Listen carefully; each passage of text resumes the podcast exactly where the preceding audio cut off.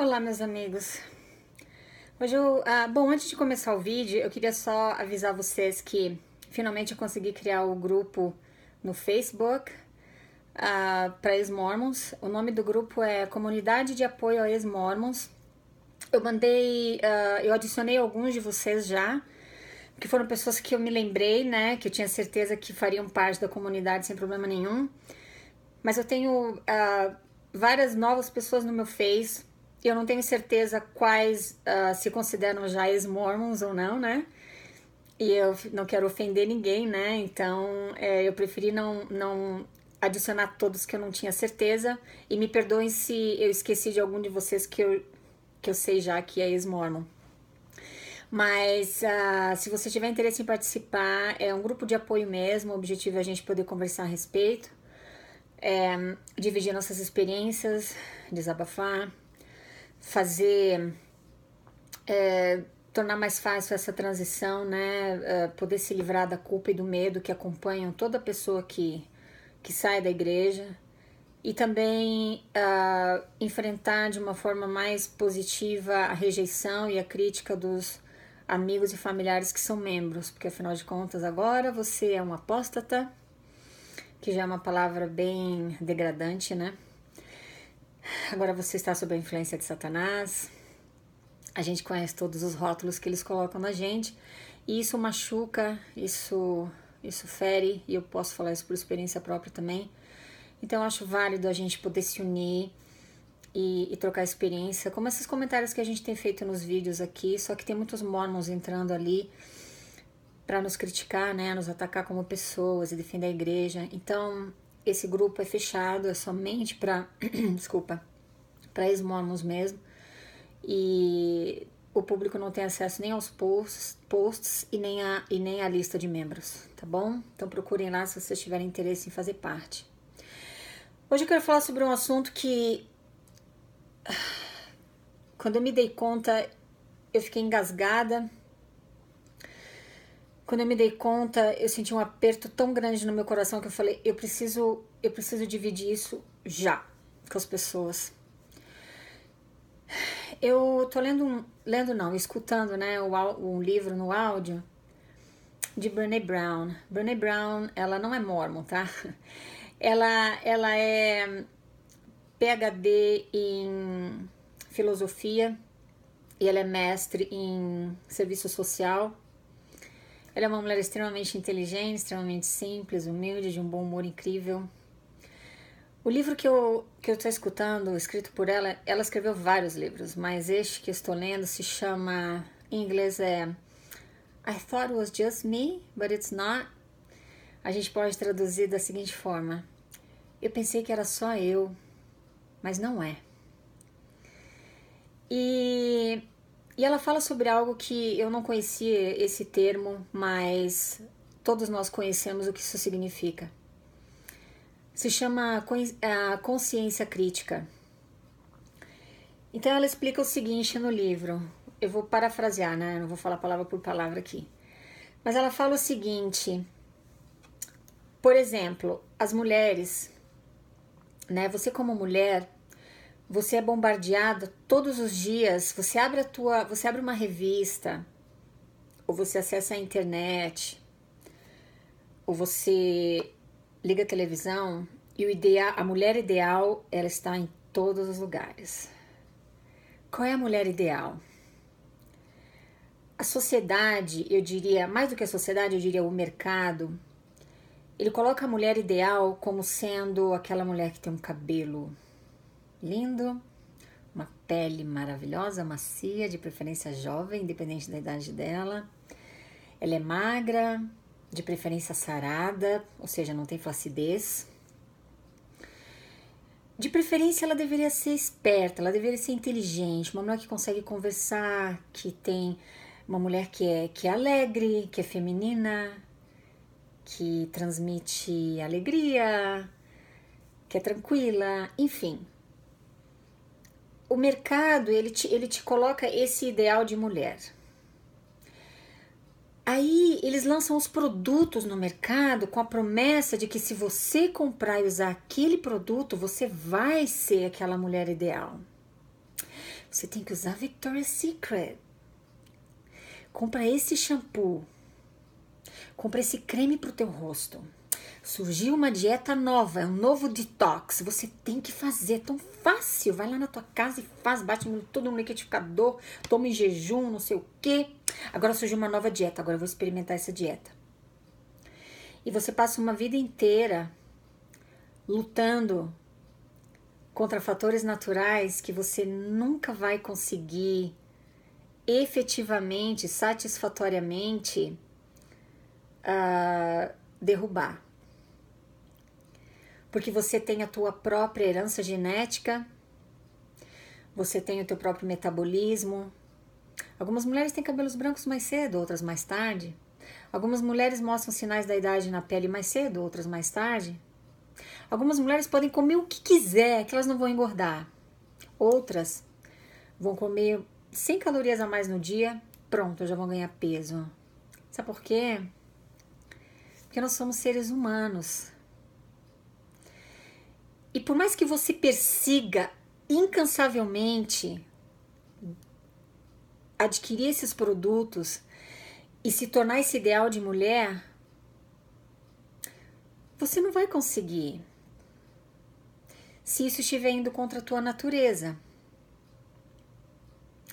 Brené Brown fala no livro dela que a pergunta que a gente sempre deve fazer é a seguinte: quem é que ganha com isso? Por exemplo, a indústria, a indústria cosmética nem sabe teu nome. Não tá nem aí para você. Ela quer o teu dinheiro. Ela quer que você compre esse creme pro rosto hoje, esse amanhã, aquele shampoo depois de amanhã, essa nova maquiagem que saiu no mercado agora. Você precisa comprar aquele sapato agora, porque você vai pra festa, as pessoas vão ver aquele sapato e vão te admirar. Nossa, viu o sapato dela? A indústria, o mercado cosmético, de beleza, ou seja lá o nome que você quiser dar, ele não se preocupa com você como ser humano. Ele não se importa se você, depois de tentar 10 dietas diferentes, 15 tipos diferentes de shampoo, ele não se importa se você chega na frente do espelho, se olha e fala: Eu não sou ideal de mulher ainda. Não tá dando certo. Com certeza esse shampoo funciona em tudo que é tipo de cabelo, menos no meu. A fulana fez essa dieta, emagreceu. Eu não consigo emagrecer. Aí você se compara às outras pessoas, a tua autoestima cai. Talvez você vai sentir depressão, porque você vai ter dificuldade em se aceitar do jeito que você é.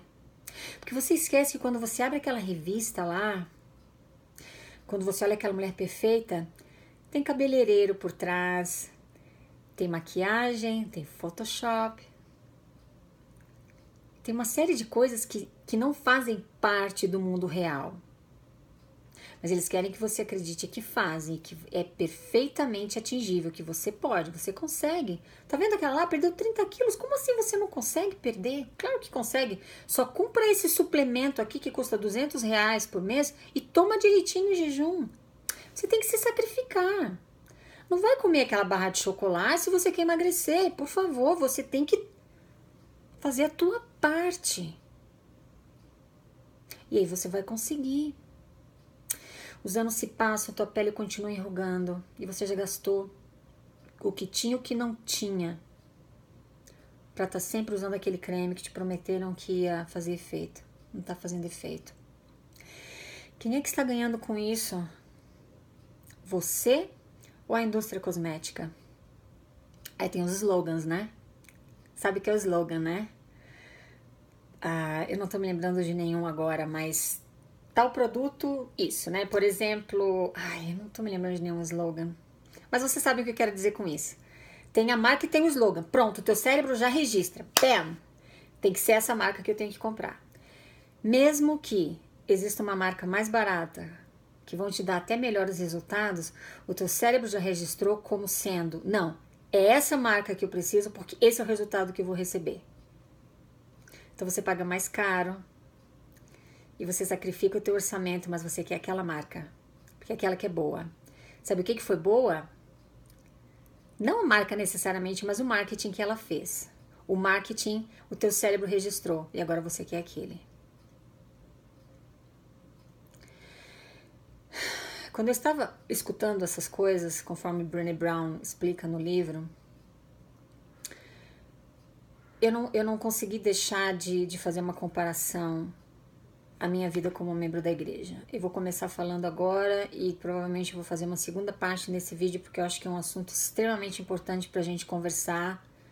Que você pensa que é só você que sente, mas não é. Como no livro de, de Brené Brown, I thought it was just me. Eu pensei que fosse só eu, mas não é. Milhares de mulheres se sentem assim. Só que a gente não fala uma pras, umas para as outras. A gente guarda, a gente pensa, não sou só eu, ninguém precisa saber disso. O importante é continuar me esforçando. Na igreja acontece o mesmo processo. Lembra que eu falei do slogan? Eu me lembro alguns anos atrás, hoje já não se escuta muito, mas por muitos anos eu escutei esse slogan e todo bom mormon conhece. Ser mormon é ser feliz. Uau! Você quer o slogan mais poderoso do que este? Quem é que não quer ser feliz nessa vida? Me fala uma pessoa que seja masoquista o suficiente para não querer ser feliz nessa vida. Ser mormon é ser feliz. Eu lembro que tinha uns adesivinhos amarelos com um sorrisinho escrito: Ser mormon é ser feliz. Ah, eu quero saber o que essa igreja tem para dizer, porque eu quero ser feliz. Eu não tô feliz, na minha vida tá uma droga. O que, que você tem para me dizer aí, gente? Aí você recebe os missionários,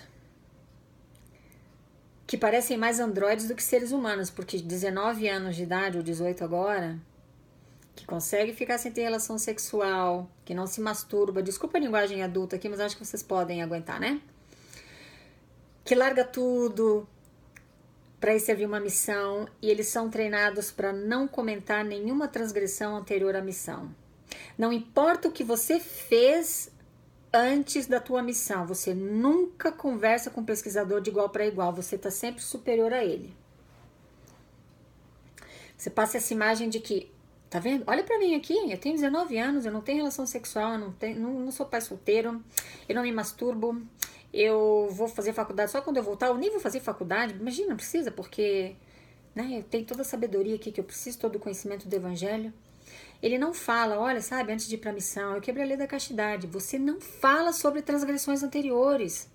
Você que serviu missão sabe muito bem disso. Você, você passa uma imagem de quase perfeição. Aí tem mais um, um slogan, eu diria, porque virou slogan. Nenhum sucesso na vida compensa o fracasso no lar. Ou nenhum sucesso no mundo compensa o fracasso no lar. David McKay saiu com esse slogan. É usado também. Quem é que não quer ter sucesso no lar? Quem é que não quer ter uma família bem-sucedida? Feliz. Ser mormon é ser feliz. Nenhum sucesso no mundo compensa o fracasso no lar. Se eu não conheço o mormonismo, eu quero saber o que essa igreja tem para me dizer.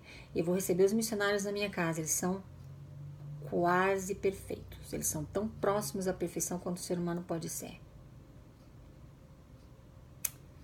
No segundo vídeo a gente continua conversando. Aguenta aí.